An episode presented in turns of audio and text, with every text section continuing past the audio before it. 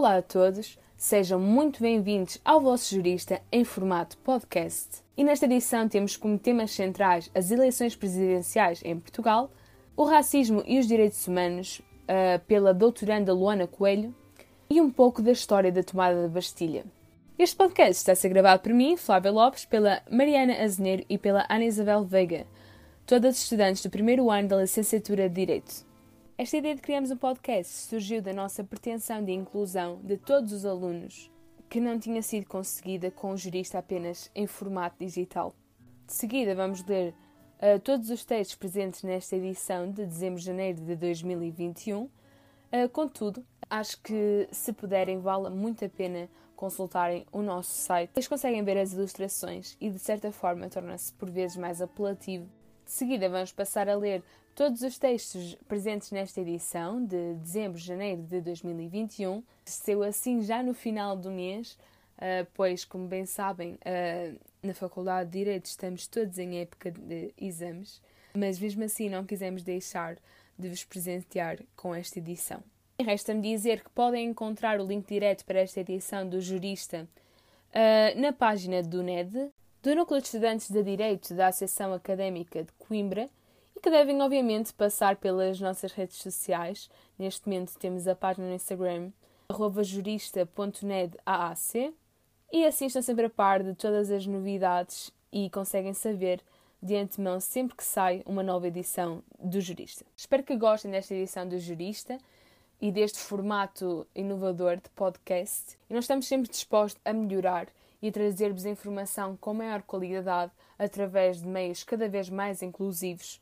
E, portanto, podem enviar-nos as vossas críticas construtivas através de mensagem no Instagram.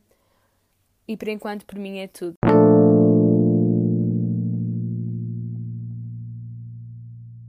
Passa a leitura de um breve texto da equipa editorial composta pelas coordenadoras do projeto Joana Gomes e Maria Carolina Matos. A edição pioneira do Jurista surgiu em dezembro de 2019 como uma iniciativa levada a cabo pelo Núcleo de Estudantes de Direito da Associação Académica de Coimbra, em concreto pelo Pelouro da Formação, visando a extinção das barreiras entre os estudantes e a atualidade informativa. Atualmente, o jurista é a cara de um pelouro autónomo que adotou o mesmo nome e pretende explorar o um novo conceito, partindo daquele já criado, transformando-o num projeto bem mais moderno e arrojado. Não é apenas a imagem que é outra. Também, ao seu conteúdo, foram acrescentadas rúbricas e áreas destinadas ao fortalecimento da comunicação entre alunos, faculdades, professores e mais uma mão cheia de personas e personalidades. Este jurista 2.0, se assim lhe quisermos chamar, promete manter-se na vanguarda da informação, trazendo-lhe todas as notícias que devem ser lidas por um jurista atento e informado. Promete introduzir-te aos temas relevantes que estão na ribalta e pretende apresentar-te novas pessoas que tenham algo para te dizer. Quer seja através de entrevistas, de textos de opinião, de artigos ou de comentários. Esta nova visão pauta-se muito pela abertura das páginas do jurista a todos e quaisquer interessados. É de todos e para todos, e isso significa que basta vontade e um clique para se poder fazer parte desta comunidade. Além disto, o jurista também assume a responsabilidade de desmistificar a persona de um jurista do mundo atual. Afinal, quem é essa pessoa? O que faz? Que competências tem? O que lê? Como se informa? Quais são as soft skills que deve ter? Como deve viver no mundo digital? Todas estas perguntas e mais algumas serão respondidas nesta e em futuras edições deste novo projeto, que além de um canal informativo, é também um espelho que reflete a imagem de um jurista que, no fundo, todos a mencionamos ter. Lembrando que nem todos os licenciados em Direito são verdadeiros juristas.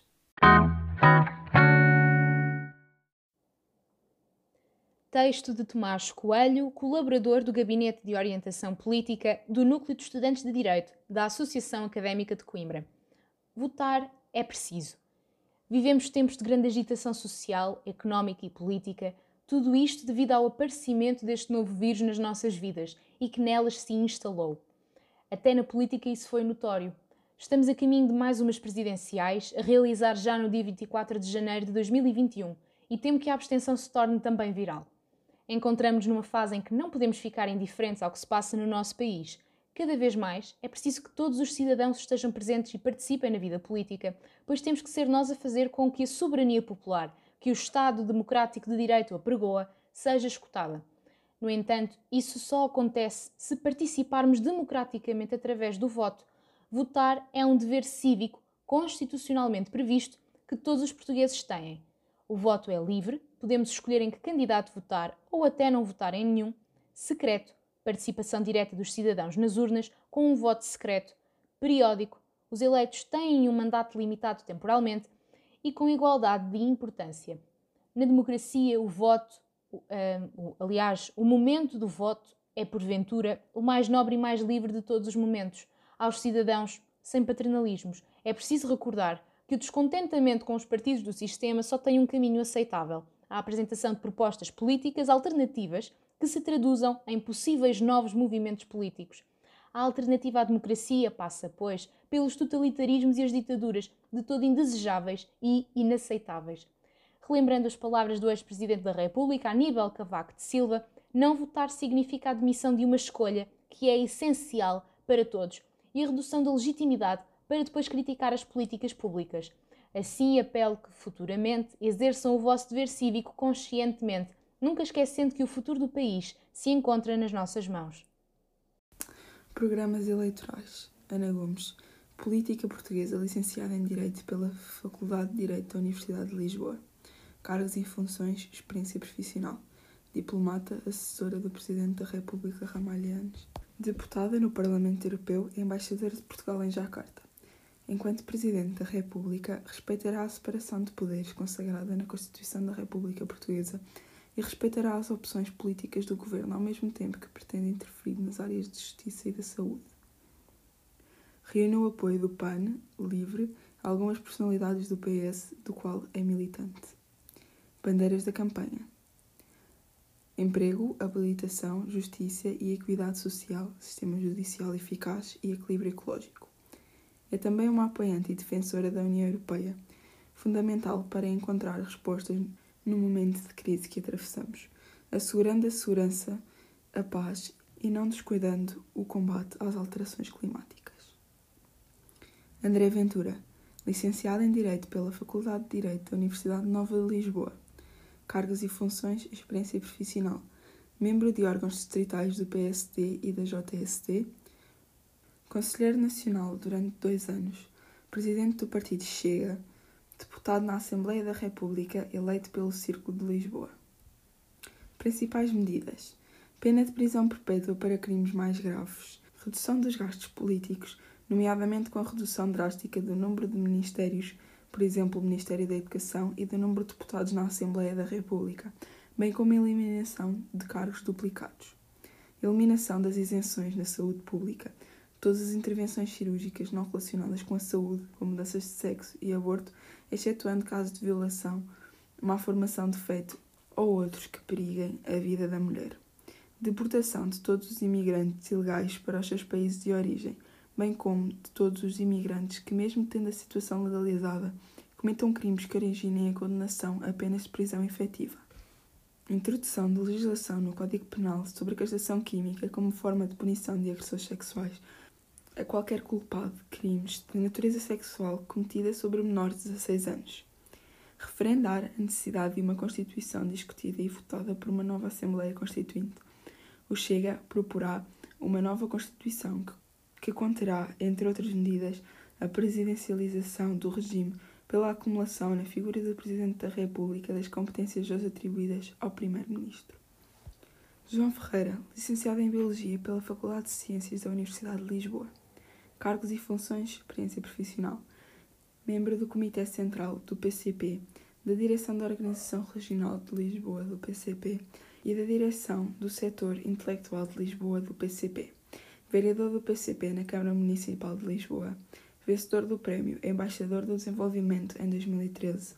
Deputado no Parlamento Europeu desde junho de 2009 e publicou um livro da sua autoria intitulado A União Europeia não é a Europa reúne o apoio do PCP.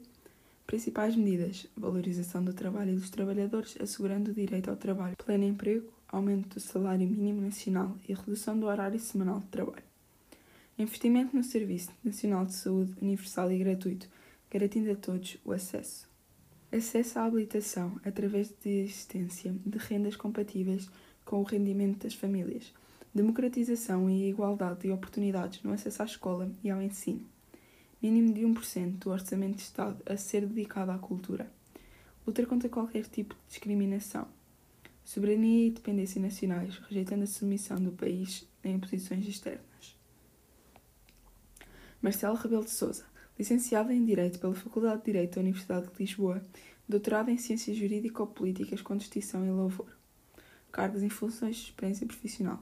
Um dos fundadores do PPD, atual PSD, onde foi presidente, sendo que, enquanto deputado, votou a Constituição de 1976. Principais medidas. Há cinco anos tornou-se Presidente da República Portuguesa. Durante este período passou por momentos bastante controversos, como os incêndios de Pedrógão Grande, o roubo das armas de tanques e o surgimento do vírus Covid-19. Marcelo Rebelo de Sousa revelou-se um presidente mais próximo do povo, sendo muitas vezes intitulado como Presidente dos Afetos.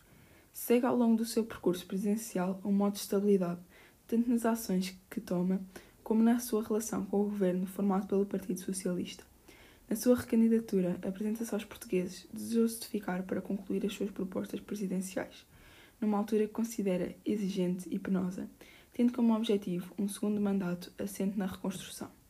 Segundo o candidato, o país tem uma pandemia a enfrentar e uma crise para vencer, e nela vê uma abertura para melhorar a economia e reforçar a coesão social e territorial e combater a pobreza. Marisa Matias, licenciada em Sociologia pela Faculdade de Economia da Universidade de Coimbra. Cargos e funções, experiência profissional. Militante do Bloco de Esquerda desde 2004. Eurodeputada pelo Bloco de Esquerda desde 2009 vice-presidente do Partido da Esquerda Europeia entre 2010 e 2019, vice-presidente do Grupo da Esquerda Unitária Europeia, Esquerda Nórico-Verde. Candidata à presidência da República em 2016. Reúne o apoio do Bloco de Esquerda. Principais medidas: representação das minorias e reforço da saúde, bem como todo o setor público. Aumentar o valor dos subsídios de desemprego criar uma prestação que abranja trabalhadores independentes e informais, é a favor da eutanásia, do antirracismo e é feminista. Lutar contra os privilégios que marcam o sistema político. Tiago Manhã, licenciado em Direito pela Universidade Católica Portuguesa do Porto. Cargos e funções, experiência profissional. Membro da fundação do Partido Iniciativa Liberal, candidato à Câmara Municipal do Porto com o Movimento Porto, o nosso partido, que constituiu uma candidatura apartidária. Reúne o apoio da Iniciativa Liberal. Principais medidas. A sua inspiração são as revoluções liberais, lutando pela soberania do cidadão, pela igualdade perante a lei e pela separação dos poderes, pelo pluralismo político e pela liberdade de expressão. Assume-se assim o único candidato liberal à presidência da República.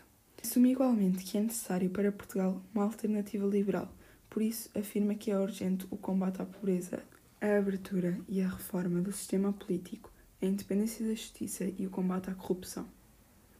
Vitorino Silva, licenciado em Comunicação pelo Instituto Superior de Línguas e Administração. Cargos e funções, experiência profissional. Calceteiro na Câmara Municipal do Porto, presidente da Junta de Freguesia de Rãs entre 1994 e 2002, eleito pelo PS. Há cinco anos foi candidato a Belém tendo este ano anunciado a sua candidatura às presidenciais com o objetivo de combater os populismos. Fundador do partido RIR e reagir, incluir e reciclar.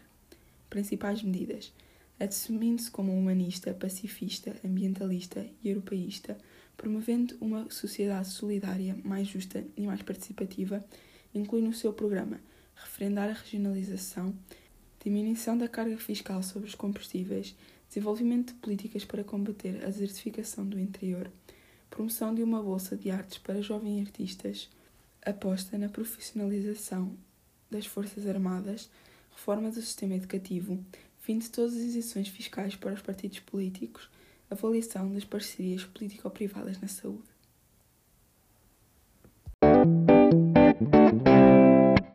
O racismo e os direitos humanos. No âmbito do direito internacional dos direitos humanos, o combate ao racismo tem sido objeto de grande debate da comunidade internacional no pós-Segunda Guerra Mundial. Os horrores do Holocausto impulsionaram processos para prevenir o genocídio com base racial, Como consequência, a Convenção para a Prevenção e Punição do Crime de Genocídio é aprovada em 9 de dezembro, um dia antes da Declaração Universal dos Direitos Humanos, adotada pelas Nações Unidas em 10 de dezembro de 1948. Anos depois, em 21 de dezembro de 1965, a Convenção Internacional para a Eliminação de Todas as Formas de Discriminação Racial é adotada com medidas inovadoras, como a criação do Comitê sobre a Eliminação da Discriminação Racial para monitorizar a implementação da Convenção. Por outro lado, o entendimento de racismo, que é trazido para a centralidade dos debates nas Nações Unidas após 1948, é limitado a violações de direitos humanos produzidas em circunstâncias excepcionais, legitimadas por crenças infundadas de superioridade racial biológica. Assim, o racismo e o genocídio foram inicialmente reconhecidos no contexto do nazismo, mas não no contexto do colonialismo e da escravização racial. O questionamento a esse entendimento limitado de racismo evidencia-se na Terceira Conferência Mundial contra o Racismo, Discriminação Racial, Xenofobia e Intolerâncias Correlatas, realizada em 2001 em Durban, na África do Sul. Dos debates com ampla participação da sociedade civil, reconheceu-se a escravidão e o tráfico transatlântico como crimes contra a humanidade e o colonialismo como causa das manifestações contemporâneas de racismo contra afrodescendentes e indígenas. A Declaração de Durban informa a obrigação dos Estados em reparar consequências danosas advindas desses processos, sendo que seu plano de ação enumera várias dessas ações. É por isso que a Declaração de Durban é vista como um avanço nos debates internacionais na luta contra o racismo. Como aponta David Goldberg, o antirracismo requer memória histórica, para que sejam relembradas as condições nas quais as gradações raciais foram forjadas, a fim de relacioná-las com processos contemporâneos que ainda perpetuam as mesmas condições. No contexto europeu, e particularmente o português, ao manterem-se inquestionados símbolos e versões da história que fazem apologia ao colonialismo, reproduzem-se os processos de negação da própria humanidade dos povos que denunciam essa violência histórica. A reparação é um direito das vítimas de graves violações de direitos humanos, encontra-se regulada no direito internacional. Sobre esse ponto, a recomendação geral indica expressamente que os Estados devem garantir que a história seja propriamente retratada e que devem ser realizados dias de recordação e outros eventos públicos apropriados no contexto para recordar tais tragédias humanas.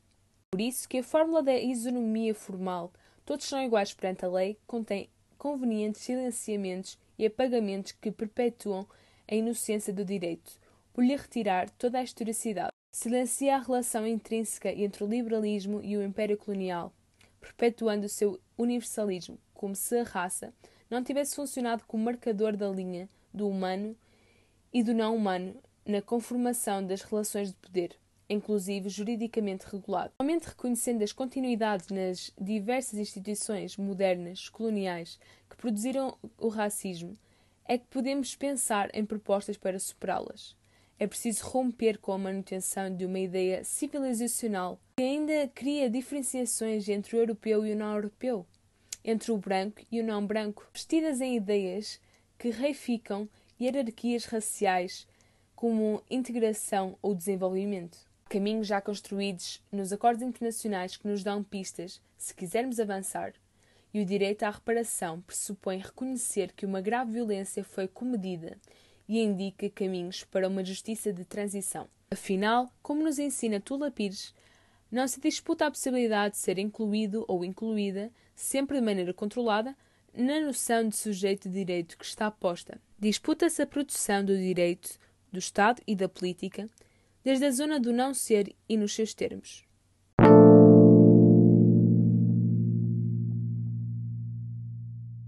A conversa com Susana Caiado Gonçalves, advogada em responsabilidade limitada. Dado o contexto pandémico que atravessamos e na impossibilidade de realizar hum, a presente entrevista ao vivo, optámos por uma simulação leitura da própria. Em primeiro lugar, como surgiu a ideia e o que a levou a decidir seguir a carreira de advogada? A decisão de ser advogada surgiu pelos meus 15 anos. Essa decisão resultou do facto que sempre quis ajudar pessoas ou animais, mas quando era mais nova achava que gostaria de ser médica pediatra ou médica veterinária. No entanto, com o tempo, percebi que a medicina seria muito exigente a nível emocional e custa-me muito lidar com a morte. Entretanto, porque o meu pai era advogado, apercebi-me que também nesta profissão poderia ajudar as pessoas e que até era uma área muito interessante e nada amassadora. Acresce que também, influenciada pelos filmes sobre a justiça e advogados que gosto muito de ver, tudo ajudou a decidir que era esse o meu caminho profissional. Há quantos anos exerce a profissão e em que área da advocacia? Terminei o meu curso de Direito em 1995 na Faculdade de Direito de Lisboa, apesar de ter iniciado na Faculdade de Direito de Coimbra, que adorei frequentar. Fiz o estágio na Ordem dos Advogados em Lisboa e comecei a exercer em 1998.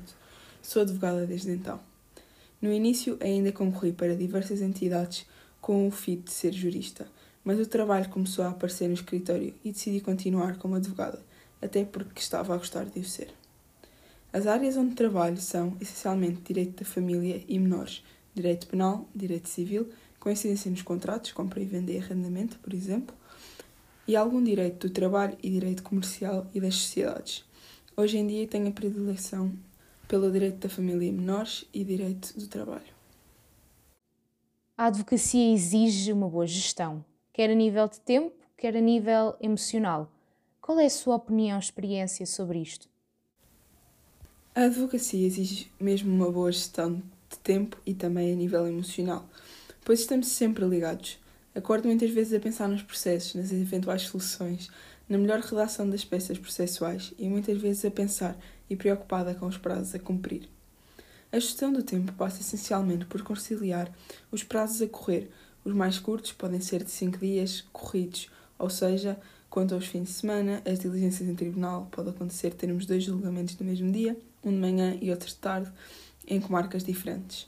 Por exemplo, em Sintra, onde estou inscrita e onde exerço essencialmente, pois é aqui que tenho o meu escritório, em Lisboa, nestes casos muitas das vezes andamos a correr, porque as diligências podem ser demoradas. Em processo penal, por exemplo, os tribunais agendam para a mesma hora 4 e 5 julgamentos, além do meu. Isto porque, como há muitas faltas e odiamentos, o tribunal assegura que algum trabalho se faça, que podem demorar muito tempo porque o caso é complexo ou há testemunhas para ouvir nesse dia. E pode mesmo acontecer que de manhã o processo é direito civil e de tarde é processo de crime. Há também que gerir o atendimento dos clientes. Uma primeira conferência, reunião, consoante o assunto, pode demorar duas, três horas. Acontece muito no caso dos divórcios, por exemplo. O cliente, que muitas vezes é desconhecido, necessita ganhar confiança connosco para relatar-nos todos os factos relevantes e por vezes constrangedores. E também, quando ganha confiança, acaba por desabafar as suas dores. Qual foi a melhor e, e a pior experiência que teve no, no exercício da profissão?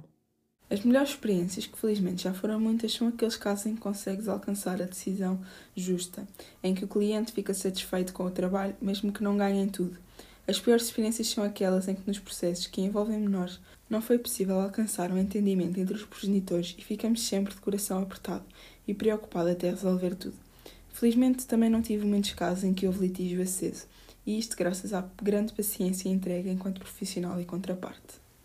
Por vezes, nem sempre a dificuldade advém da parte contrária, mas sim quando encontramos um colega que acha que deve ganhar a todo o custo e sem se preocupar que mais vale alcançarmos um equilíbrio para todos. É nestes casos que a deontologia profissional que rege a nossa profissão deve imperar. Também nos casos em que um arguído fica preso porque é culpado e não é possível que fique em liberdade e a família fica de rastos, Alguns dos arguídos perdem os seus trabalhos e deixam de ver filhos por conta da reclusão. No meu primeiro dia de escala, em que estamos num tribunal a aguardar que nos chamem para defender um arguído, por exemplo, e que faz parte do curso de estágio, ao final do dia, pelas 22 horas, quando dei a notícia a uma mãe que o seu filho ficava preso preventivamente enquanto aguardava julgamento por tráfico de droga, a senhora desmaiou aos meus pés. A primeira audiência de julgamento é sempre a mais intimidante, não é? Sim, no meu caso até tenho uma situação bem caricata. A primeira vez que recebi uma notificação do tribunal era ainda estagiária. Pedi a uma colega minha mais velha para ir comigo levantar a carta ao CTT. Ali era só levantar a carta, nada mais. No início, quando comecei a ir a tribunal, tinha medo que me faltassem as palavras, gaguejasse ou tivesse uma branca sobre os factos quando fazia as alegações finais. Que habilidades considera como fundamentais num advogado de sucesso? Capacidade de trabalho, pois é preciso estudar muito, acompanhar a atualização da legislação, dividir-nos e organizar o trabalho no escritório, estudar processos, atender clientes, elaborar peças processuais e fora do escritório, tribunais, conservatórios, serviços de finanças, cartórios notariais, etc. Resistência, porque é um trabalho exigente e cansativo, principalmente a nível psicológico, pois nunca desligamos. Organização, paciência e resiliência. E essencialmente paixão pelo que se faz. Em último lugar, pergunto se tem algum conselho que deseja deixar aos estudantes que têm ou possam vir a ter esta profissão em mente. O conselho que posso dar aos estudantes é que tentem perceber a forma como funciona a profissão de advogado na prática. Devem ir aos tribunais, se tiverem algum advogado conhecido ou predisposto a tal, tentem passar um tempo no seu escritório. O estudante de Direito tem de se mentalizar que nunca deixará de ser um estudante. Praticamente se estuda e aprende todos os dias devem perceber que o sucesso pode não ser imediato, vem com o tempo e que a prática é essencial. O advogado, quando termina um processo, deve festejar nesse dia, mas perceber que no outro a batalha já é outra. E mesmo que não festeje, também não deve perder tempo com recriminações, que devia ter feito assim e não assado, pois no dia seguinte tem a oportunidade de voltar a tentar de novo e melhor. Ser advogado não é fácil, isso é um facto, mas por assim ser é uma das profissões mais interessantes que conheço. Muito obrigada.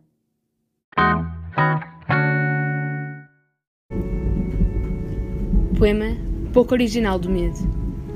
O medo vai ter tudo: pernas, ambulâncias e o luxo blindado de alguns automóveis.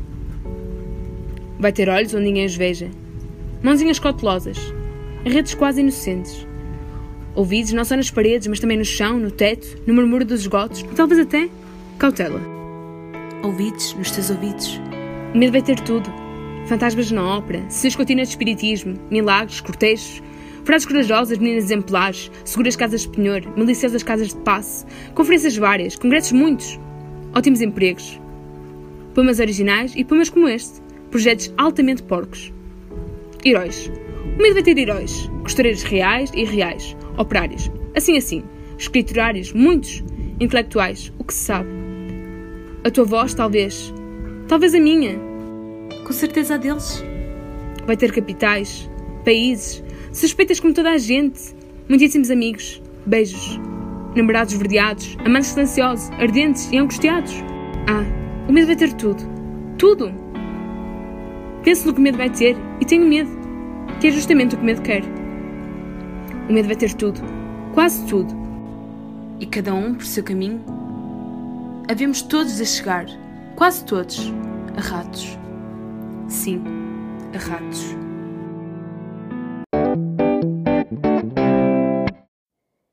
Primeiro centenário da tomada da Bastilha, parte primeira, a Bastilha. Pelas 6h30 da madrugada do dia 25 de novembro, há 100 anos atrás, rebentavam um morteiro lançado da varanda da Bastilha. Estava assim tomada a nova sede da Associação Académica de Coimbra. Este evento, conhecido pela tomada da Bastilha, é hoje celebrado como uma das maiores conquistas dos estudantes, Antes de explorar a tomada em si, vamos explorar a Bastilha, quartel-general onde há quase 30 anos os estudantes construíram, deliberaram, decretaram, pelejaram e vociferavam entusiasmadamente pela nobre causa académica. O Colégio de São Paulo Ermita foi um colégio edificado com as reformas pombalinas no século XVIII. Este ficava na Rua Larga, onde está atualmente o Departamento de Química 1A o seu resto do chão foi cedido à Associação Académica em 1913, ficando esta refém de uma convivência litigiosa com o Clube dos Lentes, situado no primeiro andar. O edifício era composto por dois pisos e umas águas furtadas. Nos vários salões académicos conviviam os estudantes, o Orfeon, a tuna académica, o teatro dos estudantes, o fado, a filantrópica e até alguns bichos. Como nos conta Denis Jacinto, o velho bastião desde cedo se mostrou parco para acolher todas as hostes académicas. No átrio de entrada ficava a secretária do Sr. Chico, zelador permanente da Bastilha, amigo dos estudantes e com uma certa sede constante. Havia também um cubículo para o engraxador, o Sr. Henrique, que tinha a alcunha carinhosa de o batatal, devido aos quistos constantes que lhe assolavam a careca. À direita do átrio ficava o bar semicircular, de bancos altos, de uma salamandra de lenha e um piano desafinado. O resto do chão 2 contava também com duas salas de bilhar e de ping-pong, muitas vezes assolados pela bicheza dos liceus, e de um refeitório-biblioteca, onde os estudantes alimentavam o corpo e a alma. Ao subir as escadas para o primeiro andar, havia um busto de gesso de Senfelder, inventor da litografia e, consequentemente, das sebentas, mas na altura ninguém sabia de quem se tratava. O primeiro andar, 3, era governado por um corredor central que dobrava muitas vezes como sala de ensaios ou sala de reuniões à pressa. O salão nobre era certamente o menos nobre de todos, um vazio de cimento sem mobília, e era lá onde decorriam as variadas assembleias da académica e alguns ensaios do Orfeão. Para além das paredes, em tempo vermelhas, havia só a notar três quadros, onde estavam destacados o rei Dom Dinis, Luís de Camões e Marquês de Pombal. O segundo andar, 4, era intitulado de Galinheiro. O acesso dava-se por uma íngreme escada rangente e dava acesso aos quartos do Sr. Chico e dos jogadores de futebol, que eram subsidiados pela própria associação académica. Em alguns desses quartos, o telhado era uma incógnita, mas havia uma dependência que não tinha acesso direto por este corredor, pelo que se tinha que recorrer a uma outra escada mais íngreme do que a primeira, e que era um verdadeiro adamastor a vencer para se conseguir chegar à sala de ensaios da Tuna os tunos lá trepavam, com o credo na boca, o pé cauteloso e os instrumentos sob o braço. Nesta sala ficava guardado meramente o contrabaixo, que, devido à sua dimensão, não era levado a superar o adamastor, salvo se houvesse alguns calores por perto. O edifício permaneceu sede dos estudantes até 1949, quando foi vítima do camartelo durante a destruição da Alta.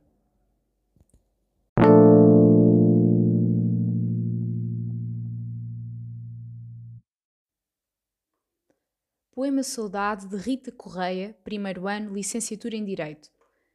Sinto um conforto desconfortável, um espaço totalmente em branco, a cor de um sentimento indomável, uma dor sofrida que arranco. Lágrimas que me cobrem o rosto, a saudade que me permanece, a causa de tanto desgosto que só quer o que a paixão aquece.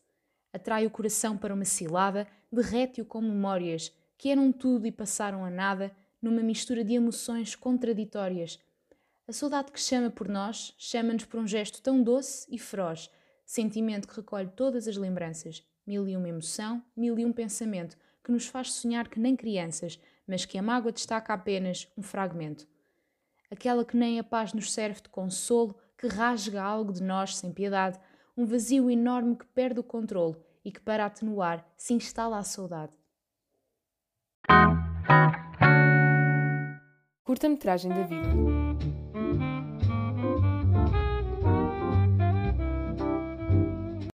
Somos engolidos pela perfeição. Dizem-nos que é normal cada nossa feição, por não se ser igual. Aí, tudo está mal. Há esta mania de querer ser normal. Todos estamos de passagem. Ou é esta mente que me mente? A vida é uma miragem? Não. Talvez uma curta-metragem. Aí há vida. Aqui, só estranheza. Há este monte de rimas sem sentido algum. A sépia, black and white ou a cores. Vivemos sempre com mil dores nunca maiores que a sociedade, que confunde bondade com maldade. De mil luzes cercados, armamos-nos em soldados, nesta guerra, amargurados. Afinal, só queremos ser amados. Aí, onde mil luzes são insuficientes, ai, já nem a esperança tem crentes. Tanto é o que fica no ouvido, que até da verdade me olvido. Dizemos adeus à humanidade, por medo da verdade. Ai, se tudo fosse tão belo como as flores, com mil cores e sem quaisquer dores. Deixemos-nos apenas florescer, porque estamos só a crescer. Poema da autoria de Flávia Lopes.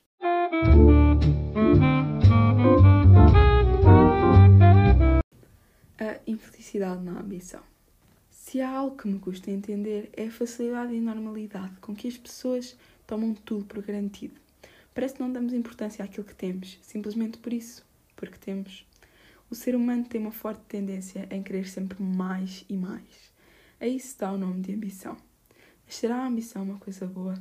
Há quem considere que sim, porque ao fim e ao cabo é o que faz com que tenhamos a motivação para lutar em sermos cada vez melhores e bem-sucedidos em qualquer área das nossas vidas. Daí que uma das definições desta palavra seja grande desejo de realizar ou atingir algo. É certo que todos nós já alcançamos determinados objetivos por estarmos motivados pela ambição. Contudo, há uma outra definição desta palavra que me faz olhar para o seu lado mau, que é desejo veemente de poder ou do que dá superioridade. Ora, é precisamente nesta acessão que me vou focar e a partir da qual vou desenvolver o meu ponto de vista. Neste sentido, começo por dizer que a ambição não nos proporciona verdadeiramente a felicidade. A meu ver, é algo que apenas nos deixa num ciclo sem fim. Não nos dá, portanto, o sentimento de concretização que esperávamos atingir. E por que é que isto acontece? Porque a maioria das pessoas olha para esta cobiça como se fosse, por si só, um fim. Quando na realidade é apenas um meio para atingir um certo fim objetivo. Ou seja, como nos tomamos tão famintos pelo sentimento que a ambição nos traz, ficamos cegos relativamente ao que de facto importa e começamos a vê-la como se fosse o topo da escalada. A partir do momento em que isto acontece, perdes o rumo e nenhuma conquista te vai deixar verdadeiramente satisfeito. Porque o que quer que aches que precisas na tua vida para te sentir mais feliz, assim que o tiveres, vais notar que não sentes nem metade da satisfação que julgavas que ias sentir. O que quero dizer com isto é que somos consumidos pela adrenalina de tentar ter o que não temos e que vai haver sempre mais que a nossa missão vai dizer inconscientemente que precisamos. E isto nunca acaba, porque assim que tivermos mais do que antes tínhamos, vamos notar que afinal ainda há mais que podemos vir a ter. Tal como disse, é um triste e viciante ciclo que não tem fim. Viver assim não é bom, porque não aproveitamos o que temos. Sempre ouvir dizer que quem não sabe o que quer, perde o que quer e o que tem. E só Deus sabe o quanto a humanidade peca por este erro. Aliás, todos nós temos perfeito conhecimento que só damos importância às coisas depois de as perdermos, mas mesmo assim parece que ninguém faz nada em relação a isso. Continuam-se a cometer constantemente os mesmos erros e todas as vezes que são cometidos dizemos para nós próprios que devíamos ter aproveitado enquanto podíamos, mas não o fizemos, nem o vamos fazer no futuro. Neste sentido, todos os dias tento olhar à minha volta e tirar um momento para refletir e apreciar aquilo que tenho e pelo qual estou grata Considero ser de extrema importância ter esta introspeção, porque, apesar desta lição de moral, eu não sou perfeita. Claro que caio na hipocrisia, claro que cometo o erro humano e universal que me fez escrever este texto em primeiro lugar. Mas há algo que considero fulcral, que é o facto de eu reconhecer esse meu erro. E a realidade é que esta meditação e consciência do que estou a fazer de errado faz com que esteja um passo mais próxima da correção. E é precisamente por isso que é necessário tirar este momento de reflexão. Porque é nesse instante que eu sinto a felicidade pura, reflito e sei que tenho uma família que, na perfeição da sua imperfeição, me ama e se preocupa comigo. Reflito e sei que tenho amigos inigualáveis. Reflito e sinto-me grata por estar no curso onde estou, mesmo que nem sempre me corra como desejava. Enfim, até ao clima eu gratifico. É quase inexplicável a sensação de simplesmente estar na rua, fechar os olhos e sentir o sol a aquecer cada centímetro do meu corpo e o vento a penetrar cada fio do meu cabelo. Nestes momentos respiro e expiro profundamente e sinto-me completa, sinto-me feliz. Sinto-me tão feliz por saber que tenho isto tudo e por conseguir sentir tão intensamente os simples prazeres da vida. Posso não ter um mundo nas minhas mãos, mas o mundo certamente me tem nas suas. Estou completa e inteiramente rendida à natureza. Ai, a natureza. A natureza é algo tão gratificante e, infelizmente, é tomada por garantida. Lá está, mais uma vez, temos já todos os meios que nos permitem saber o que o ser humano é a arma mais mortífera do nosso mundo, mas mesmo assim continuamos a assassiná-lo lentamente. E mais uma vez, o mais provável é que só lhe vamos dar o devido valor quando estivermos numa situação irreversível. Espero estar muito enganada, mas atualmente tudo aponta para isso. Contudo, estou a fugir ao assunto. Quizá talvez um dia tire um tempo para vos falar melhor sobre isto. Em suma, e voltando ao ponto essencial, aquilo que vos peço é o seguinte: reflitam. Tirem 5 minutos do vosso dia, todos os dias, e pensem no que realmente importa. Garanto-vos que não há ambição nenhuma que vos vá encher tanto o coração como a felicidade de termos o que é puramente genuíno. E se isto não vos torna pessoas melhores, então não sei o que tornará.